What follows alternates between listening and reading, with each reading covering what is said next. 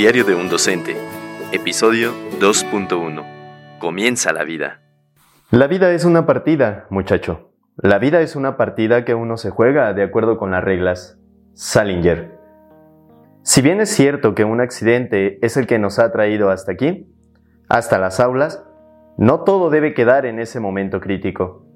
Se requiere de una intervención en concreto para poder atender la situación. Es necesario acudir a quien puede auxiliarnos, a alguien que conozca y que pueda apoyar. Y así es que comienza la vida.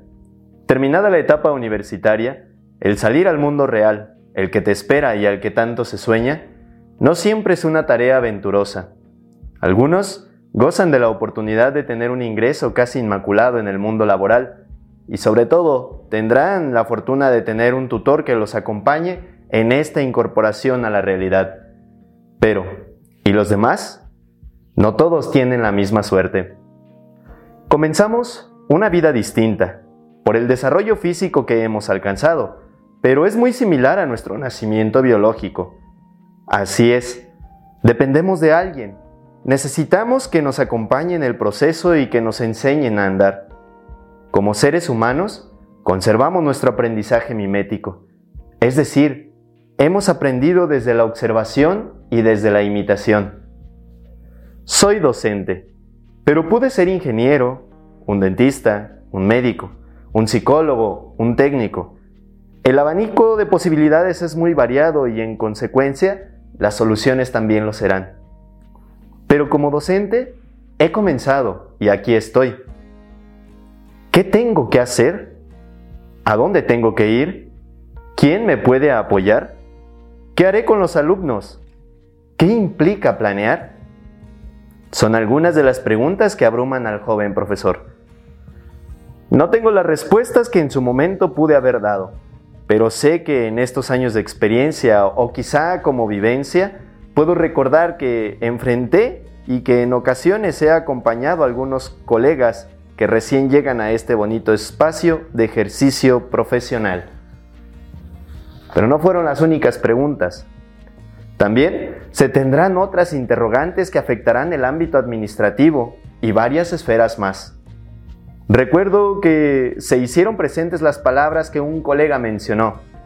Tú, maestro, te doy tres meses en las aulas.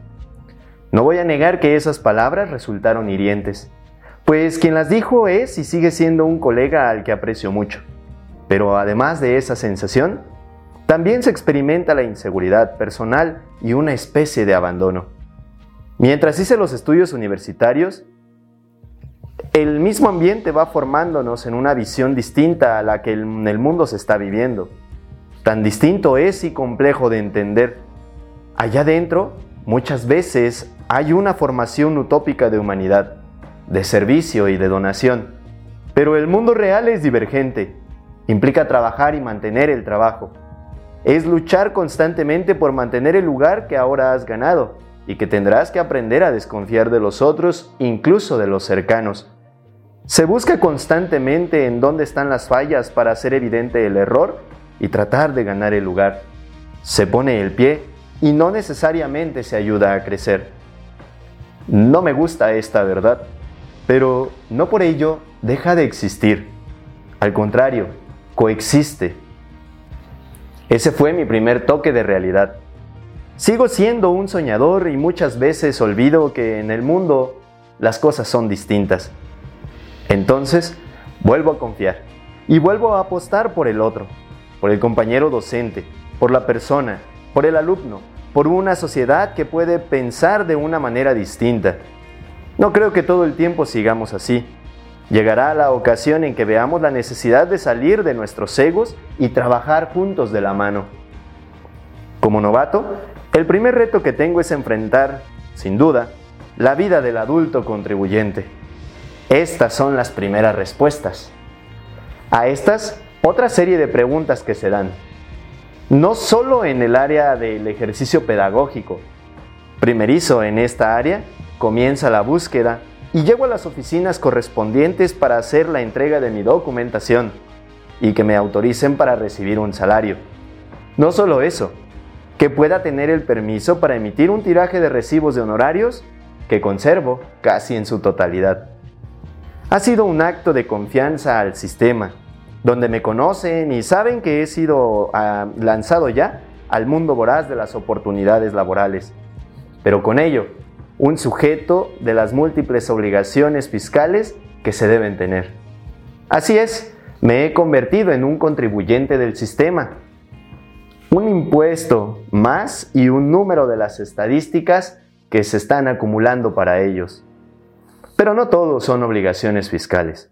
También tenía un derecho que ahora conseguiría por mi propia cuenta, pues hasta ese momento eran mis padres los responsables, por decirlo de alguna manera. Me refiero a mi registro como un ciudadano en el sistema de seguridad social. Yo sabía que, en ese momento, esa era una buena señal, pues me ayudaría a pensar en la etapa final de la vida, cuando se acercara la jubilación. Pero el sueño duró poco.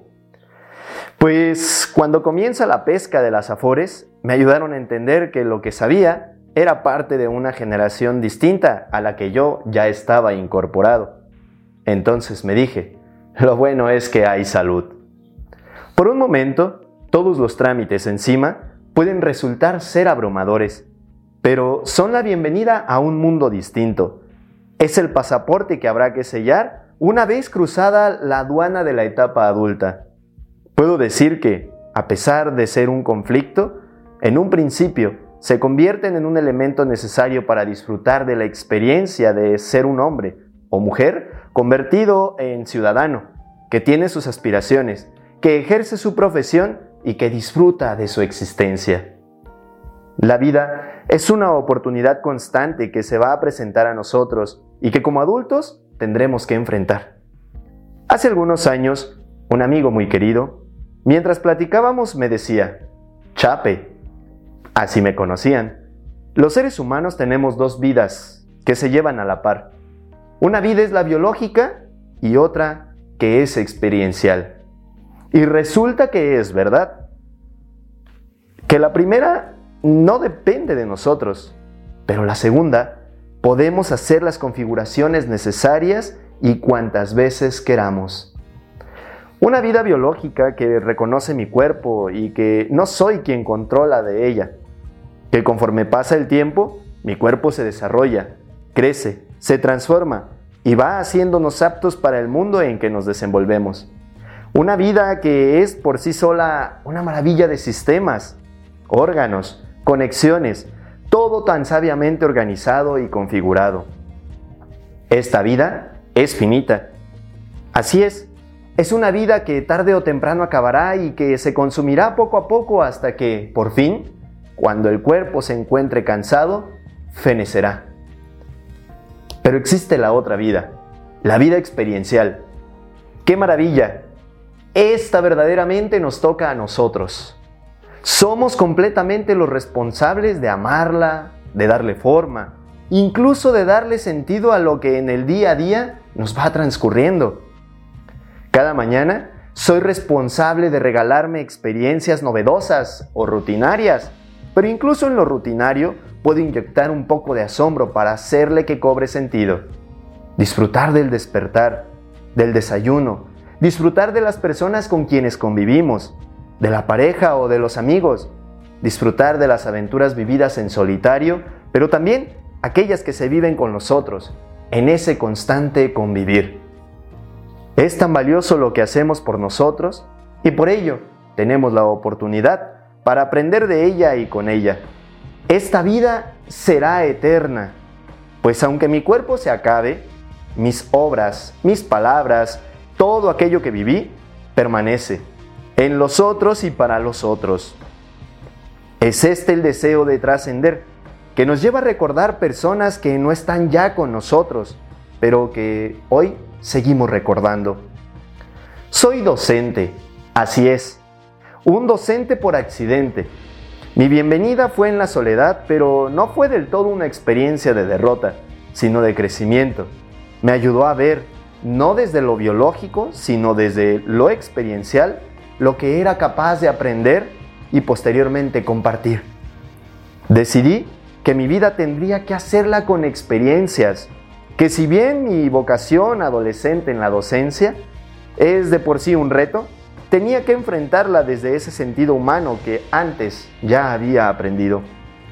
No importa que muchas veces el mundo vaya en sentidos contrarios, yo he decidido hacer de la experiencia una experiencia de servicio y de donación. Así, surge la oportunidad de compartir con los alumnos y con los compañeros docentes. Es tiempo de tender manos y de crear lazos.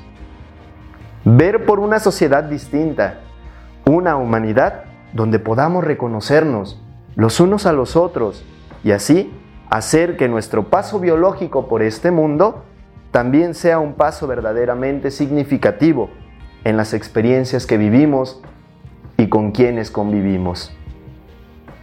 Me llevaré la sorpresa cuando en un cumpleaños mis alumnos y compañera, la maestra Raquel, me sorprenderán con un festejo muy muy significativo. Cuando regresaba a la escuela después de una reunión con enlaces de convivencia, me encontré con un gran mural fuera de mi oficina, elaborado por todos mis alumnos. En ese momento, una manta con la leyenda, Feliz cumple, Humberto. Pero en todo lo largo y ancho del mural se encontraban las manos calcadas en foamy. Cada una de esas manos los representaba a ellos, mis chavales de bachillerato. Y dentro de cada una de esas manos se encontraba un mensaje, una felicitación un deseo, un agradecimiento y cuantas cosas su sincero corazón les había hecho escribir dentro de las mismas. Han pasado los años desde que ese mural llegó a mí, pero aún lo conservo, con el mismo cariño de la primera vez, como aquella vez que lo contemplé. Está justo a mi lado, recordándome que mi vida había comenzado y que hoy, a pesar de que los años han pasado, no puedo olvidar que decidí ayudar un poco a mi vida experiencial, regalándole la oportunidad de hacerse y vivirse en alegría, en entrega y en el amor a una vocación que exige un compromiso, una donación constante y sobre todo experiencias que nos transformen juntos. Esas manos, plasmadas, que llevan la identidad de cada uno de mis alumnos, me siguen invitando a vivir y no a claudicar en el deseo de transformación. Soy consciente que hoy a mí me toca sembrar. Quizá alguien más será el responsable de cosechar. Y si esas semillas son de buenos frutos, podrán multiplicarse y ayudar juntos a transformar esta sociedad. Así es como comienza la vida. Una vida que regala la oportunidad de recordar que educar siempre será una tarea verdaderamente apasionante. Con cariño, Profe Beto Maldonado.